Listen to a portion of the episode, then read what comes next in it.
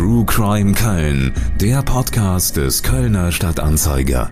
Über wahre Verbrechen, spannende Geschichten und spektakuläre Fälle. Thallium ist ein silberweißes Pulver, völlig geruchs- und geschmacklos. So schädlich, dass man es nicht mehr als Rattengift verwenden darf. Man kann es unbemerkt in Nahrung mischen, sehr wenig davon genügt, um einen Menschen zu töten. Das Gift ist in den Tagen nach der Einnahme auch für Ärzte schwer nachweisbar. Es gibt Symptome, aber diese treten erst nach 13 Tagen auf. Haarausfall, Nieren- und Leberversagen und tödliche Nervenstörungen. Ein Krankenpfleger hat mit diesem Rattengift zwei Frauen getötet. Ein drittes Opfer konnte gerettet werden. So sah es das Kölner Landgericht, das den Mann verurteilte. Ein Motiv für die Taten hat das Gericht nicht festgestellt. Der Angeklagte hat bis zuletzt gesagt, ich bin unschuldig. Herzlich willkommen zu einer neuen Folge von True Crime Köln. Lebenslänglich oder Freispruch, schuldig oder nicht schuldig. Sowas gibt's normalerweise nur im Film. Das Jahr 2023 hat einige spektakuläre Prozesse geboten und gleich zweimal ging's tatsächlich um alles oder nichts. Mit Angeklagten, die des Mordes und des Mordversuchs beschuldigt werden, aber bis zum Schluss ihre Unschuld beteuern. Mit Anklägern, denen die eindeutigen Beweise fehlen und mit Verteidigern, die deshalb Freisprüche beantragen. So war es auch im spektakulären Fall um den 41-Jährigen, der zwei Frauen mit Rattengift ermordet haben soll. Ein mutmaßlich drittes Opfer entging dem Tod nur knapp. Das Wörtchen mutmaßlich wähle ich mal ganz bewusst, denn zum einen wird das Urteil noch vom Bundesgerichtshof geprüft und zum anderen könnte es natürlich auch sein, dass es noch weitere Opfer gibt, von denen man noch nichts weiß. In den vergangenen Monaten hat manch Beobachter und manche Beobachterin der Ermittlungen und des Prozesses die Bezeichnung Serienmörder gewählt, wenn es um den Beschuldigten ging. Aber vielleicht ist alles auch ganz anders und der wahre Täter läuft noch frei herum oder es gibt gar keinen, weil es sich um Selbstmorde oder Unfälle handelt. Tatsächlich sind einige Fragen in diesem Fall offen geblieben. Wir werden der Sache ein wenig nachspüren. Zunächst werfen wir einen Blick auf die Berichterstattung im Dezember 2021. Auszüge aus dem Kölner Stadtanzeiger nach der Verhaftung des Mannes, den wir hier heute Martin B. nennen wollen. Die Kölner Polizei hat einen 41-Jährigen aus Hürth festgenommen. Er ist dringend tatverdächtig, im Jahr 2020 zwei Frauen vergiftet und getötet zu haben. Auch eine 36-jährige schwangere Frau wurde vergiftet. Sie wird zurzeit noch intensivmedizinisch behandelt und schwebt in Lebensgefahr. Ob der Fötus überleben wird, ist ungewiss. Dem Mann wird vorgeworfen, die Frauen mit Thallium vergiftet zu haben. Bei der Durchsuchung seiner Wohnung stellten Kriminalbeamte das hochtoxische Schwermetall sicher. Die Ermittlungen waren am 27. November 2021 aufgrund einer Anzeige der Mutter der Schwangeren ins Rollen gekommen. Der Zufall half den Ermittlern. Nachdem die Ärzte in der Düsseldorfer Klinik dieselben Vergiftungssymptome bei der schwangeren Partnerin des Tatverdächtigen festgestellt hatten wie vor einem Jahr bei seiner verstorbenen Frau, ging eine Strafanzeige bei der Polizei ein. Es besteht der Verdacht, dass der Beschuldigte drei Frauen aus dem Weg räumen und eine Schwangerschaft verhindern wollte. Nach seiner Festnahme bestritt der Mann zunächst die Vorwürfe. Als man ihm mitteilte, dass die Durchsuchung im Haus einen Behälter mit dem Gift zutage gefördert hatte, begann er zu schweigen. Inzwischen sitzt er in Untersuchungshaft. Der Fall wirft Fragen auf. Üblicherweise melden Krankenhäuser den Verdacht auf Vergiftung eines Patienten oder einer Patientin der Polizei. Als die Ehefrau des Verdächtigen im Mai 2020 starb, wurden die Behörden benachrichtigt und das Mordkommissariat leitete ein Todesermittlungsverfahren ein. Die Obduktion ergab, dass es nicht klar sei, ob die Frau aufgrund festgestellter Thalliumwerte ums Leben gekommen war. Daraufhin scheint der Fall als, Zitat, unklare Leichensache, Zitat Ende, behandelt worden zu sein, die bald zu den Akten gelegt wurde. Die Staatsanwaltschaft erklärte, dass es damals keine Anhaltspunkte für ein Tötungsdelikt gegeben habe. Der Beschuldigte sei nie unter Tatverdacht geraten. Die eingesetzte Mordkommission wurde aufgestockt. Wie der Kölner Stadtanzeiger erfuhr, gehen die Strafverfolger der Frage nach, ob der inzwischen inhaftierte Hygieniker weitere Giftmorde mit dem Schwermetall Thallium verübt haben könnte. Offenbar besteht der Verdacht, dass man einem Serienmörder auf die Spur gekommen ist. Viele Fragen sind offen nach der Festnahme, nicht zuletzt die Frage nach dem Motiv. Aber es wird im Zusammenhang mit den Ermittlungen auch die ein oder andere offene Frage deutlich, die sich an staatliche Behörden richtet. Der Umgang mit dem Tod der Ehefrau des Beschuldigten im Krankenhaus ist nur schwer zu akzeptieren. Da wird bei einer verstorbenen Rattengift im Körper nachgewiesen und keiner kommt auf die Idee, dass ihr das jemand verabreicht haben könnte, um sie zu töten. So wirkt es zumindest. Zu den Zeitungsmeldungen muss man noch nachtragen. Am 16. Dezember 2021 vermelden die Ermittler, dass die schwangere neue Partnerin des Mannes nicht mehr in Lebensgefahr schwebe. Das gelte auch für das ungeborene Kind. Doch das ist nur für den Moment eine gute Nachricht. Das Kind wird offenbar mit starken Behinderungen geboren und stirbt dann ein paar Monate nach der Geburt. Ein unmittelbarer Zusammenhang mit dem Vergiftungsversuch der Mutter lässt sich nicht zweifelsfrei herstellen. Im Prozess wird später davon die Rede sein, dass ein Einfluss des Giftes wahrscheinlich gewesen ist. Die Rechtsmedizin spricht dagegen von plötzlichem Kindstod als Todesursache. Harriet Drack war viele, viele Jahre Gerichtsreporterin beim Kölner Stadtanzeiger. Rund 40 Jahre hat sie über Mord, Totschlag und andere Verbrechen berichtet. Saal 210, wenn Menschen morden, heißt das Buch, in dem sie einige Fälle aus dem Land- und Amtsgericht erzählt und das gerade erschienen ist. Harriet Drack hat den Prozess gegen den Mann aus Hürth wegen zweifachen Mordes, versuchten Mordes und versuchten Schwangerschaftsabbruch verfolgt. Es war ein langer Prozess, weil die Beweislage alles andere als klar war und der Angeklagte, ich habe es gesagt, bis zuletzt seine Unschuld beteuert hat. Harriet, fangen wir mal mit den Fakten an, also den Dingen, die unumstritten sind in diesem Fall. Es gibt zwei Todesfälle. Beginnen wir mit der verstorbenen Ehefrau des Angeklagten, von der schon die Rede war.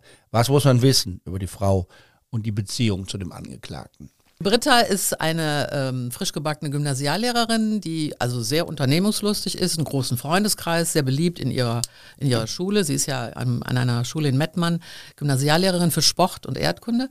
Und ähm, ihr fehlt der Mann an ihrer Seite. Und sie hat sich dann, wie das heutzutage üblich ist, du gehst nicht in die Kneipe, du gehst ins Internet, Parship. Und da waren aber viele enttäuschende äh, Erlebnisse, Dates. Und sie hatte sich abgemeldet. Der letzte Versuch war Martin, der dann tödlich endete. Ja, und dann die äh, verabreden sich, erstes Treffen, der Blitz ist eingeschlagen. Ja, sofort verknallt. Vier Wochen später ist er schon bei Heiligabend bei seinen zukünftigen Schwiegereltern in Hamburg am unterm Weihnachtsbaum. Fakt ist, dass äh, die Eltern sehr irritiert sind. Er sagt Mama und Papa zu ihnen, findet sie ganz seltsam. Aber sie sind, sie sind irre glücklich, dass ihre Tochter endlich mal wieder lacht und fröhlich ist, also auch verliebt ist. Ja, okay, also alles wunderbar, die reisen viel.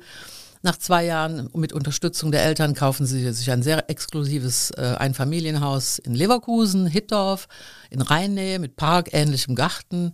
Alles wunderbar, aber äh, Britta ist ja immer so ein bisschen magenkrank, hat eine Laktose- und Histaminunverträglichkeit. Eigentlich etwas, was heutzutage fast jeder Zweite hat, nichts Schlimmes, aber sie laboriert damit rum, Ärzte, Heilpraktiker, Osteopathen und im Februar geht sie mit, ihr, mit Martin noch auf eine Skifreizeit mit ihrer Schule. Er ist ja sehr sportlich. Und weil er so sportlich ist, darf er mit und darf mit die Kinder da mit unterrichten. Und da geht es aber auch schon los, dass es ihr immer schlechter geht. Sie kommen nach Hause, dann haben wir jetzt ab März, April. Und auf einmal werden die Schmerzen schlimmer, es wird alles unerträglicher. Sie, sie kann nichts mehr machen, sie liegt viel flach, sie will ein Sabbatical einlegen. Und Hausarzt sagt, ich kann nichts finden, alle Blutuntersuchungen, alle wunderbar. Sie äh, kommt ins Krankenhaus, sie finden nichts. Und dann wird es aber ganz schlimm. Und dann begleitet er sie ins Krankenhaus nach Düsseldorf. Mm, die Ärzte sind ganz äh, fasziniert, wie rührend und liebevoll er sie füttert, wäscht, zur Toilette bringt, trägt. Und es wird immer schlimmer. Und die Ärzte haben keine Ahnung, was Sache ist. Nerven, Nervenerkrankung, Autoimmunerkrankung, Guillain-Barré-Syndrom, also die Diagnosen gehen rauf und runter. Fakt ist, sie wissen nichts und wollen sie dann ins Uniklinikum überweisen, vom Marienhospital ins Uniklinikum. In der Na sie kommt ins, in die Uniklinik, liegt da schon im Koma und stirbt. Die Todesursache ist also erstmal unklar. Bevor sie zur Uniklinik überwiesen wurde, hat aber ein Arzt im ersten Krankenhaus die Idee, dass hier möglicherweise ein Vergiftungsfall vorliegen könnte, und zwar mit Thallium. Denn das ist das schleichende Gift, das zunächst keine Spuren hinterlässt. Ich habe es am Anfang erzählt. Doch der Verdacht kommt auf. Die Frau stirbt. Man weiß noch nicht so richtig, warum, was geschehen ist, aber man kommt auf die Spur. Nee, nee, eben nicht. Also man kommt so ein bisschen auf die Spur. Das Thallium steht ja im Raum. Die äh, Todesursache ist ungeklärt. Die Polizei kommt ans, ans äh, Krankenbett beziehungsweise ans Totenbett. Er verweigert die Leichenöffnung, sprich die Obduktion. Aber da kann er nichts machen. Todesursache ungeklärt, da hat die Staatsanwaltschaft das Sagen. Und die finden natürlich nichts. Das findest du ja nicht. Und dann ähm, dann äh, wird er vernommen, er muss zur Polizei. Es taucht dann so auf, also dann haben die Ärzte in Düsseldorf inzwischen den, das Thallium-Ergebnis und sagen, okay, die hat so viel Nahrungsergänzungsmittel genommen, wer weiß, wo die herkommen, aus China und schleichende Vergiftung. Und der schlechte Gesundheitszustand kann durchaus sein, dass da der Zusammenhang besteht. Das ist, glaube ich, für viele interessant. Nahrungsergänzungsmittel können gefährlich sein. In der Tat. Ja, die hat aber, also er kommt ja zur Polizei, er spielt den trauernden Witwer, er ist aber kooperativ, er bringt einen riesen Sack mit Pillen, Tropfen, Tabletten mit, wobei ich mir im Nachhinein gedacht habe, die hätte er ja auch nochmal alle nicht äh, kontaminieren können. Aber was macht die Polizei? Die legt die in die Asservatenkammer. Und äh, Staatsanwaltschaft gibt ein weiteres chemisch-toxikologisches Gutachten bezüglich des Thalliums in Auftrag. Wir haben jetzt ähm, Mai 20 und im November 21, um dem mal vorzugreifen, ist dieses Gutachten im Briefkasten von Martin B. am Tag seiner Festnahme, nur mal als vorweg. Also wie gesagt, die geben das Gutachten in Auftrag und die Polizei schließt die Akten mit den Worten schleichende Vergiftung durch Nahrungsergänzungsmittel kann durchaus möglich sein und gut ist.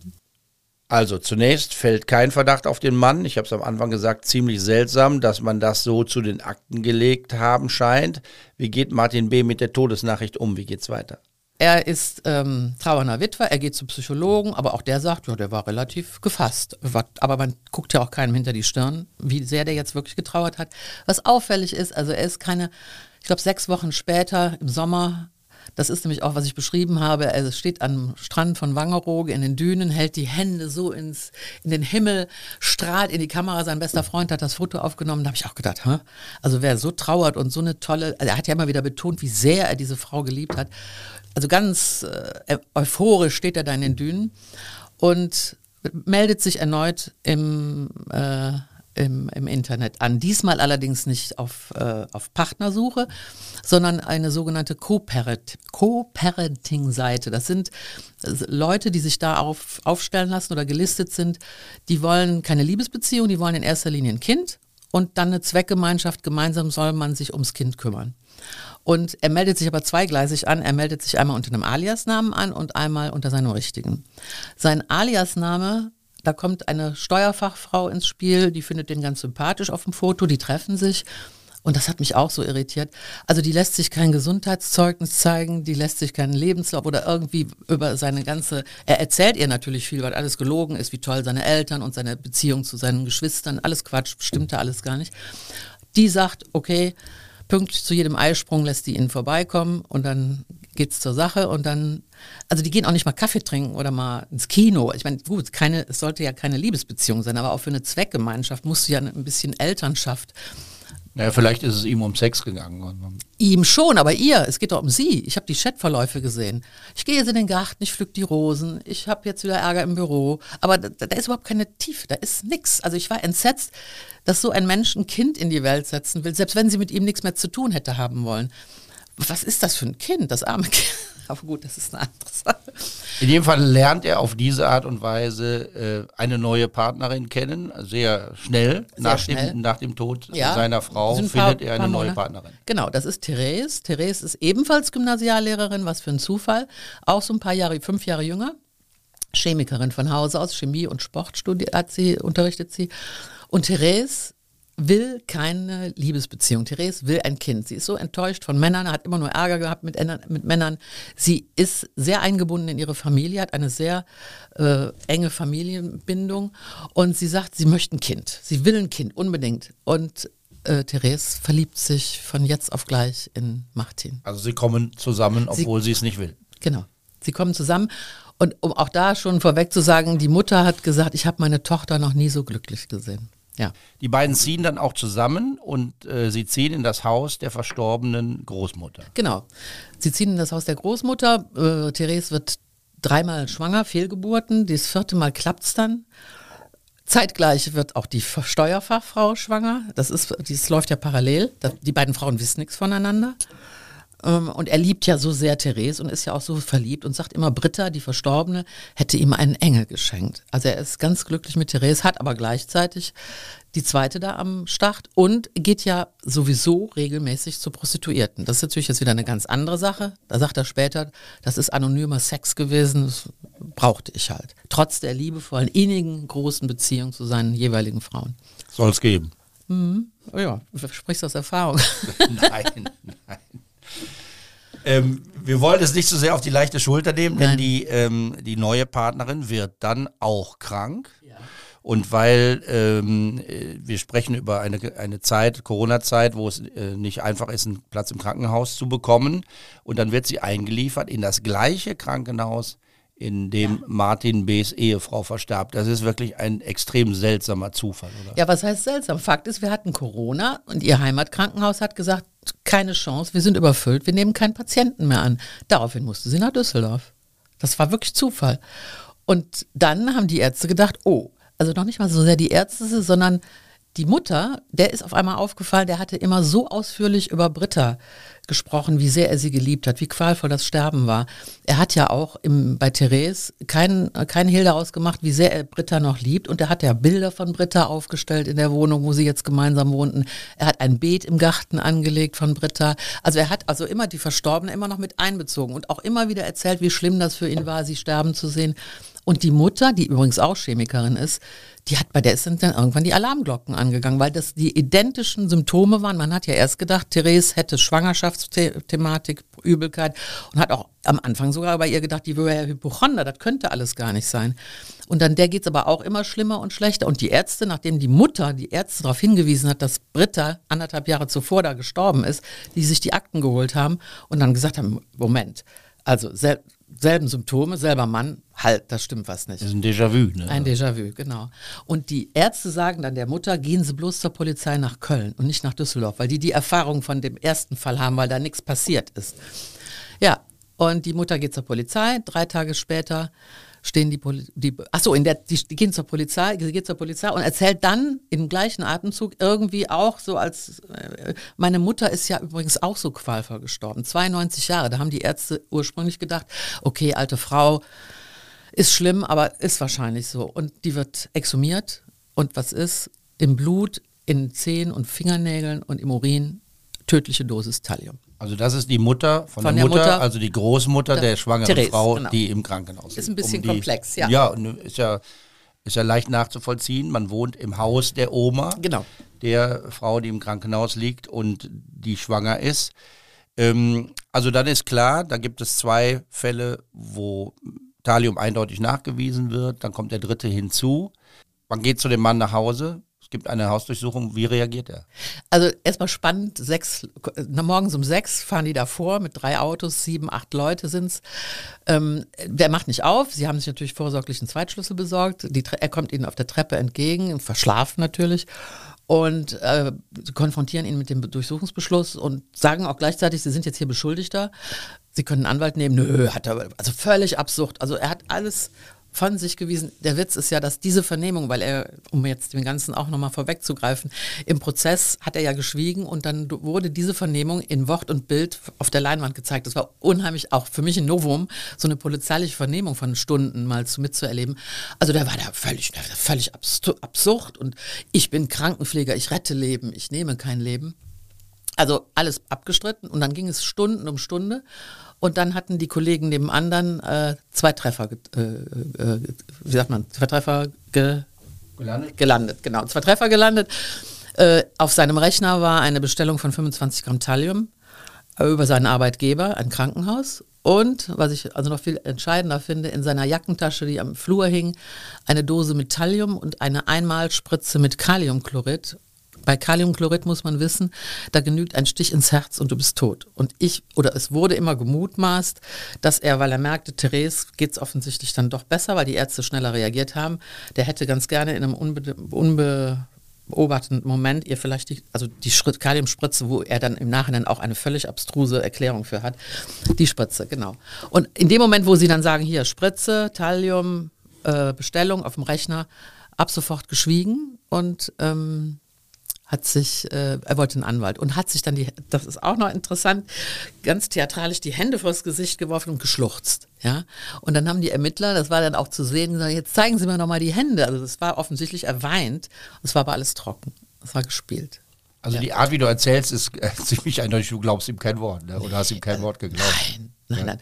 Ja, aber äh, also wenn man das im Hin zum Schluss sieht, was am Anfang alles, was wie, wie ein roter Faden zieht sich das ja durch. Ja, wobei mir immer, mir immer, ich habe mich ja auch mal gefragt, was ist um Himmels willen das Motiv? Das, das, ist mir nicht, der hat genug Geld. Der hat als Kranken, der war ja, hat ja aufgesattelt als Hygienefachwirt. Also der hat nicht schlecht verdient. Der hat dieses Haus gehabt. Die Eltern hatten ihm, seine Eltern hatten ihm äh, die Hälfte dazugegeben. Der hatte vorher sogar eine Eigentumswohnung. Es kann, kann, können keine finanziellen Gründe sein. Und er machte ja auch immer diesen, diesen absolut, also zumindest von den betroffenen, beteiligten Nachbarn etc., diesen sympathischen, hilfsbereiten, fröhlichen, freundlichen, netten Menschen Eindruck. Ja, also da, du, du, aber ich fand den auch immer unsympathisch. Ja gut, ob wie du ihn findest, ist, eine, ist die eine Frage. Aber die andere Frage ist ja, was, was, was haben wir so an Fakten? Also die Frage nach dem Motiv ist ja schon eine ganz entscheidende Frage. Also wenn man kein Motiv sich vorstellen kann, ist das doch eigentlich entlastend für den Verdächtigen. Ja, du, also ich denke mir, das Motiv gibt es schon, aber das, da gibt, da sagt, es sagt er ja nichts zu. Und das, was er dann später sagt, warum er unschuldig ist, das ist ja wirklich extremst. Das ist ja alles als Lüge dann hinterher entlarvt worden. Das ist okay, ja das, das, machen wir gleich noch. Aber okay. die, die, Frage nach dem Mordmotiv, also warum tötet ja, ja. ein Mann zwei Frauen, von denen er oder will sie töten? Bei der Großmutter kann man sich das noch vielleicht vorstellen, weil er da in dem Haus wohnt. Aber er besagt ja immer, die beiden Frauen habe ich geliebt und das waren wichtige Menschen in meinem Leben. Also warum hätte er sie töten? Soll. Also der Gutachter ist der Meinung, äh, wie wir alle haben wir gute und böse Seiten in uns und wie oft hast du bestimmt auch mal gesagt, oh, der Scheißtyp, den könnte ich umbringen oder mein Nachbar, wenn der die, wenn der die Musik jetzt nicht endlich bringt, ich bringe ihn um. nie gesagt. Ja, ich aber. Gedacht, gedacht, gedacht. Und wir haben, wie gesagt, unser moralisches Gewissen ist so weit, dass wir es eben nicht tun. Und bei ihm sind ja dann doch äh, sehr manipulative, narzisstische Züge festgestellt worden. Und eben diese, diese, also der Gutachter hat von der Triade gesprochen, von der machiavellistischen Seite, dieses Böse, dieses Sadistische, was er immer vorausgesetzt, er hat es auch getan, denn das ist ja eine juristische Frage, die die Gutachter nicht zu stellen haben. Diese böse Seite hat der, diese machiavellistische, rücksichtslose, brutale Seite hat ja der Gutachter ganz klar formuliert. Und das als Motiv genannt. Ich finde das nicht überzeugend. Ich schon. Das Sadistische alleine als Motivation anzunehmen? Also ich denke mir in dem Moment, ich finde, das Motiv bleibt ein Rätsel. Das hat die Verteidigung von Anfang an gesagt. Und du kannst natürlich auf dem Motiv rumreiten, aber ich finde, wenn die Indizienlage so glasklar ist, klarer geht es schon gar nicht mehr. Und er sich darüber hinaus immer mehr noch auch in Lügen verwickelt. Wie willst du denn, dann finde ich, ist das Motiv zweitrangig. Das ist eine interessante Frage, weil man ja eigentlich annehmen kann, dass ein Motiv für eine Tat eine ganz zentrale Rolle spielt, wenn es im Gericht um Schuld oder Unschuld geht. Aber kommen wir mal zu den Indizien. Da gibt es ein paar ganz klare, du hast es eben gesagt, da gibt es eine Bestellung, die man auf der Festplatte des Computers des Mannes nachweisen kann. Und man stellt Thallium in der Jackentasche sicher. Erstmal sagt er dazu nichts und verlangt nach seinem Anwalt. Später äußert er sich dann doch. Was sagt er dazu? Wie erklärt er diese Funde? Also er schweigt ja und, und er schweigt und er schweigt und nach neun Monaten zum Entsetzen aller Beteiligten, also zumindest Entsetzen der, der, der Opfer, äh, Opferseite, kommt ja dann 65 Seiten handgeschrieben die These, Britta soll sich umgebracht haben, weil sie aufgrund der äh, Histamin- und Laktoseunverträglichkeit befürchtete, sehr früh ein Pflegefall zu werden. Und weil sie ja so gerne Kriminalromane las, das hat sie aus dem Kriminalroman, so er, seine These, hätte sie ihn gebeten, ihm das, ihr das Thallium äh, zu besorgen. Und äh, im Fall von der Oma und äh, von Therese, da ist er ja mit, äh, er war ja mit in dem, in dem Haus, hat er gewohnt. Und er sagt, da wäre von Anfang an immer Ungez von Ungeziefer die Rede gewesen. Man wäre, das ist ein älteres Haus und das sei so mit von Ungeziefer belastet. Man hätte ähm, oft da Rattengift, da hätte viel Rattengift im Hause rumgeflogen in der Luft. Aber warum er, der ja nun auch in der Wohnung gewohnt hat, von diesem Rattengift nichts mitbekommen hat, das ist auch nicht beantwortet worden. Also er bietet Erklärungen an, die sind nicht völlig überzeugend, aber völlig absurd sind sie auch nicht. Seine Ehefrau habe sich töten wollen, dabei habe er geholfen und die Vergiftungen seiner neuen Freundin und deren Großmutter seien quasi ein Unfall gewesen, weil das alte Haus voller Gift war. Über die These vom Selbstmord müssen wir gleich nochmal sprechen. Vorher noch kurz zum dritten Indiz, zum dritten Fund bei der Hausdurchsuchung.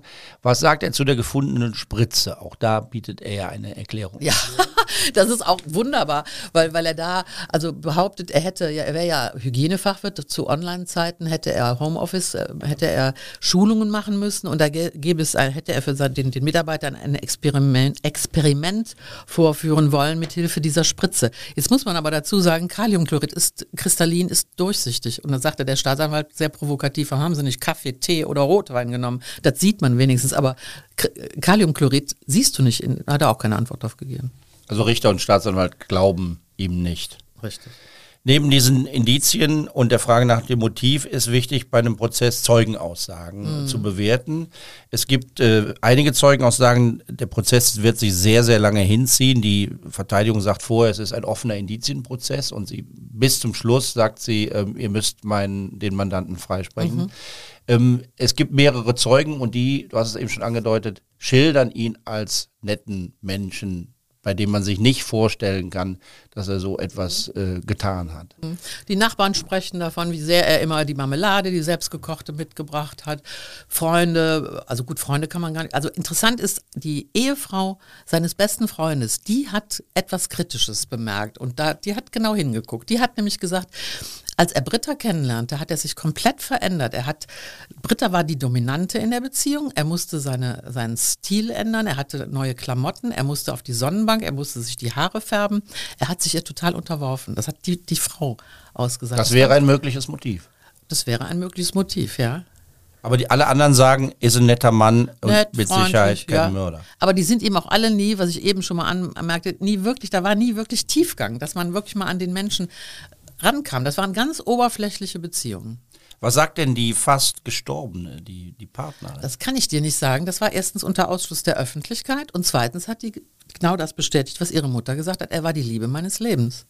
Es gibt die Eltern von ihm, die ähm, ähm, ja, die werden, die kommen nicht, nicht kommen. zum Prozess, die sind aber richterlich vernommen worden und haben da auch ausgesagt, die Mutter hat nur geweint und hat also hilflos nur gesagt, was hat, was ist passiert. Also sie konnte sich überhaupt keinen Reim darauf machen. Und der Vater, das finde ich dann, da ist auch so ein Punkt, aber da ist keiner näher drauf eingegangen. Der Vater hat als erstes gesagt, also er, sitzt im Rollstuhl, hat als erstes gesagt, nehmen Sie mir bitte eine Haarprobe und, und analysieren Sie die auf Thallium. Und da waren die ganz irritiert, weil sie wussten, dass, er, dass die Eltern hatten zehn Jahre keinen Kontakt mehr zu Martin. Und dann hat er gesagt, wer, wer eine Schwangere und eine alte Frau umbringt, der macht auch vor den Eltern nicht halt. Will sagen, er hat das seinem Sohn offensichtlich sofort zugetraut, obwohl da ja noch gar nicht kein Prozess war. Also das fand ich schon bemerkenswert, dass, und er hat auch gesagt, nennen Sie nicht mehr seinen, äh, nennen Sie nicht mehr meinen, nennen Sie nicht meinen Sohn, sagen Sie nur seinen Namen. Also da war klar, das Tischtuch ist äh, schon länger zerstritten, aber so zerstritten, dass man bei so schweren Vorwürfen auch ganz klar keinen Hehl draus macht, ja klar, der war's. Das fand ich, ich hätte den gerne, gerne gesehen, den Vater. In den Zeugenstand tritt auch seine erste Ehefrau, die Verstorbene war seine zweite. Auch die erste Ehefrau spricht nicht schlecht über ihn, aber sie bringt eine interessante Geschichte mit ins Gericht, die zu einem kuriosen Beweisantrag der Verteidigung führt. Die hat ja erzählt, alles wunderbar und wir haben auch keinen Rosenkrieg, wir haben uns getrennt, das ging relativ äh, problemlos. Aber die hat ja diese Merkwürdigkeit dann angesprochen. Äh, wir hatten Haustiere, vier Hasen hintereinander sind die ganz elendig verreckt. Und dann hat ja Boulevard drauf, äh, daraus getitelt, übte er das Töten mit Coco und Karl-Heinz. Und dann hat die Verteidigung den, Antrag gestellt, äh, die sterblichen Überreste von Coco und Karl-Heinz ausbuddeln zu lassen. Das waren die Hasen. Das waren die Hasen, ja. Und dann hat, da hat, aber, hat das Gericht gesagt, das ist nicht maßgeblich für den Prozess, das lassen wir sein. Aber das lag natürlich daran, dass dir da so ein äh, indirekter Zusammenhang hergestellt wurde. Auf der Anklagebank sitzt Martin und hört sich das alles an. Wir, äh, er, du hast es eben erwähnt, er hat erst geschwiegen und dann später sehr ausführlich Erklärungen angeboten. Wie hat das auf dich gewirkt? Fangen wir erstmal so an. In dem Moment, wo der die Tür reinkommt am ersten Prozesstag, es ist ja bei solchen Prozessen üblich, eine Meute von Blitzlichtgewitter, Kameras und dann hat man ja ganz gerne einen Aktendeckel vor der Nase, eine Sonnenbrille, eine Maske. Alles nicht. Ich hatte ja die Bilder gesehen, auch von den Eltern der Verstorbenen, von den Hochzeitsfotos und ähm, du kennst doch hier Umstyling bei Heidi Klum oder äh, vorher, nachher in den Zeitschriften. Äh, ist der Mund offen geblieben. Ich habe den nicht wiedererkannt. Ich sagte ja eben schon, schicker, athletischer Typ, Garçon, Haarschnitt und durch die Tür kommt ein aufgedunsenes Etwas, sehr, also unattraktiv, um es mal vorsichtig zu formulieren. Die schulterlangen, ha grauen Haare, eisgrau, straff zu einem Zopf zusammengebunden und dann seine Miene. Also nichts hier verbergen und, und verstecken. Gerader Rücken, durchgedrückter Rücken, unauf, undurchdringliche Miene und vor allen Dingen ähm, nichts zu. Da, du, er hat sich den Kameras, er hat in die Kameras geblickt, so nach dem Motto: Mir kann keiner was, ich bin unschuldig. Ganz offensichtlich der war sich seiner Sache sicher, ich kann das alles gerade rücken. Nachdem er monatelang im Prozess geschwiegen hat, ändert er seine Strategie von dem ausführlichen Erklärungsversuch, wie und warum die Frauen gestorben sind und seine Partnerin dem Tod nur knapp entronnen ist, haben wir ja schon gesprochen. Er schreibt aber jetzt auch Briefe aus dem Gefängnis an seine Mutter und an seine Partner. Und an die Mutter der, Freund, der Freundin. Also die, der Mutter schreibt er, du brauchst, äh, er hat ja dann erfahren, dass wie sehr sie geweint hat bei der Vernehmung. Er hat gesagt, du brauchst dir keine Sorgen machen, ich bin kein Monster, ich war das nicht, ich bin unschuldig. An Therese und auch an die Mutter schreibt er relativ empört, wie könnt ihr mir sowas zutrauen? Ihr wisst genau, wie sehr ich dich liebe und ich wünsche mir nichts sehnlicher, als das Kind in die Arme zu schließen, was du noch unter dem Herzen trägst. Und ähm, ich bin hier einsam in der kleinen Zelle und wünsche mir nichts mehr, als bald wieder bei dir zu sein. Also ganz rührselig. Rührselig kann man sagen, ist auch sein Bericht, als es um den Umgang mit dem angeblichen Selbstmord seiner Ehefrau geht. Sie habe nicht mehr leben wollen, er hat ihr geholfen und als Beleg für diese Darstellung kommt ein Brief ins Spiel, den die Verstorbene hinterlassen hat. Dieser Brief sollte seine Darstellung bestätigen. Wo ist der Brief geblieben? Den Brief findet er angeblich nach ihrem Tod im Tresor des äh, gemeinsamen Hauses. In dem Brief hat sie nochmal ausdrücklich erklärt, warum, wieso, weshalb und das äh, und ihn auch nochmal angefleht, bloß nichts auch im Nachhinein den Eltern und den Ärzten zu sagen. Und diesen Brief will er dann, um ihr Geheimnis zu hüten, an ihrem Grab verbrannt haben. Und bei, der, bei dieser Aktion soll ein Friedhofsgärtner gekommen sein und hat, der ihm verboten hat, äh, Feuer zu legen. Das ging nicht. Daraufhin hat sofort die, das Gericht dem Beweisantrag der Verteidigung stattgegeben. Zack, der Friedhofsgärtner kommt in den Zeugenstand. Das ging relativ zügig. Normalerweise dauert ja immer Recherche etc., bis das mal alle. Das ging, er war am nächsten Tag im, im Zeugenstand. Und das Erste, was der Mann dann sagte, als er sich den äh, Angeklagten anguckte, ich kenne den Mann nicht. Und Martin sagt, ich kenne den auch nicht. Ist der Falsche. Okay, dann kam der nächste Friedhofsgärtner und dann sagte der wieder, ich kenne den Mann nicht. Und auch nicht, ähm, angeblich will ja Martin auch eine Grabpflege äh, in Auftrag gegeben haben. Da steht aber auch nirgendwo was in den Papieren. Also in dem Moment, als der zweite Friedhofsgärtner dann auch sagte, keine Ahnung, war Schluss. Damit war der Prozess Nee, man könnte ja auch sagen, die haben den richtigen Friedhofsgärtner nicht gefunden. Ich glaube, auf dem Friedhof in Leverkusen gab es nur die zwei, die damals zuständig waren. Am 3. Juli 2023 wird das Urteil gesprochen. Die Verteidigung bleibt dabei. Ihr Mandant muss freigesprochen werden. Die Beweise reichen nicht für seine Schuld, sagen Sie. Ähm, wie entscheidet das Gericht? Also ich möchte erstmal dazu sagen, die Verteidigung, die ja ganz klar, übrigens ist das der Auftrag der Verteidigung, wenn der sagt, ich bin unschuldig, dann müssen die Freispruch fordern, ob die nun selber davon überzeugt sind oder nicht. Fakt ist aber, bei so einem Prozess, bei neun Monaten, wenn dann die Verteidigung knappe zwei Minuten plädiert, also in solchen Fällen, wo es so extrem auseinandergeht, Freispruch oder lebenslang, dann holt eine Verteidigung aus. Stunden, ja, um alles nochmal dezidiert aufzulisten. Zwei Minuten. Wobei ich muss dazu sagen, ich war nicht drin, das war ja unter Ausschluss der Öffentlichkeit. Aber trotzdem, ich habe es ja hinterher erfahren. Das Plädoyer ist das, unter Ausschluss der Öffentlichkeit? Ja, Warum? ja, weil es ist grundsätzlich so, dass wenn in einem Verfahren, in einem Gerichtsverfahren ein Teil des, der, der Vernehmung, egal welche, nicht öffentlich ist, zum Schutz der, zum Schutz wegen schutzwürdiger Interessen, wer, wem auch immer, dann ist das, sind die Plädoyers äh, nicht, äh, nicht öffentlich, nur das Urteil. Das ist so. Aber ihr wart nur kurz draußen. In den zwei, ja, ja, wir waren nur kurz draußen, genau. Zwei Minuten. Das Gericht urteilt und folgt dem in vollem Umfang dem, dem, dem Staats, äh, Staatsanwalt, der äh, 15 Jahre Leben wegen, Mord, wegen mehrfachen Mordes und Schwangerschaftsabbruchs äh, und Mordsversuches äh, äh, gefordert hat, zusätzlich die besondere Schwere der Schuld plus Sicherungsverwahrung. Wie hat der Angeklagte das Urteil aufgenommen? Äh, genauso un, unergründlich wie am Anfang. Du sagst, die äh, Verteidigung hat der kurz nur plädiert, ähm, trotzdem geht sie in Berufung. Ja, weil er das so wollte. Er ist ja der Überzeugung, hat, äh, er, ist, äh, er ist unschuldig, er will ja den Freispruch dokumentiert wissen. Also ich, ich äh, wie sagt man, ich räume dem null Chancen ein vor dem BGH. Aber das werden wir ja dann sehen. Die Art und Weise, wie du erzählst, lässt eigentlich keinen Zweifel zu. Du bist überzeugt von der Schuld des Mannes. Das Kapitel in deinem Buch über den Fall hat die Überschrift Die Ratte. Auch da gibt es wenig Zweifel. Damit meinst du ihn, oder? Ja. Obwohl es kein richtiges Motiv, obwohl es keine klaren Beweise gibt und keine wirklich belastenden Zeugenaussagen noch nicht einmal von der Frau, die fast gestorben wäre. Richtig, aber die Indizien sind in, nach meiner Überzeugung unübertreffbar. Also die sind eindeutig. Eindeutig, sagt die erfahrene Gerichtsreporterin. Ich sag mal, es bleiben ein paar Zweifel, sonst wäre es nicht so spannend.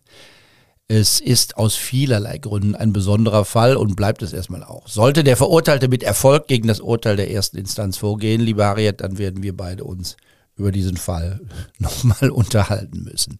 Im gerade erschienenen Buch der Kollegin Saal 210, Wenn Menschen morden, gibt es natürlich noch viele weitere spannende Fälle. Es wird nicht der letzte Besuch im Podcaststudio des Kölner Stadtanzeiger sein, da bin ich ganz sicher. Für alle, die True Crime Köln unmittelbar nach dem Erscheinen, also alle zwei Wochen hören beim Podcast-Anbieter ihres Vertrauens oder über die Homepage des Kölner Stadtanzeiger im Internet, für alle die, die also nicht zu spät dafür dran sind, gibt's noch einen Hinweis. Harriet Drack macht nämlich am Samstag, 2. Dezember, auf dem Kölner Hafenweihnachtsmarkt am Schokoladenmuseum eine sehr ungewöhnliche Lesung. Sie wird auf dem Dach des Schokoladenmuseums sitzen, zusammen mit dem Strafverteidiger Oliver Gärtner. Und während sich die beiden über Kölner Kriminalfälle unterhalten, sitzt das Publikum im Riesenrad am Schokomuseum. In die Kabinen des Riesenrads, das sich eine Dreiviertelstunde lang mit den Zuhörern und Zuhörerinnen dreht, wird dann die Lesung übertragen. Sehr abgefahren, finde ich. Samstag, 2. Dezember, 16.30 Uhr. Tickets für 18 Euro gibt's bei rausgegangen.de. Ich packe den Link, der zu weiteren Infos zur Riesenradlesung führt, in die Shownotes dieser Ausgabe, genau wie die Adresse der Homepage der Kollegin, wo man sich über weitere Lesungstermine informieren kann. Das war's für heute. Dank auch an Laura Ostender und Christian Mack, die als Sprecherinnen und Sprecher mitgemacht haben. Wenn Sie uns noch nicht abonniert haben, holen Sie das nach und weiterempfehlen darf man True Crime Köln natürlich auch immer und überall. Bis zum nächsten Mal, machen Sie es gut und bleiben Sie wachsam, aber bitte auch gelassen. Tschö. True Crime Köln mit Helmut Frangenberg. Alle zwei Wochen eine neue Folge. Überall da, wo es Podcasts gibt und auf ksta.de.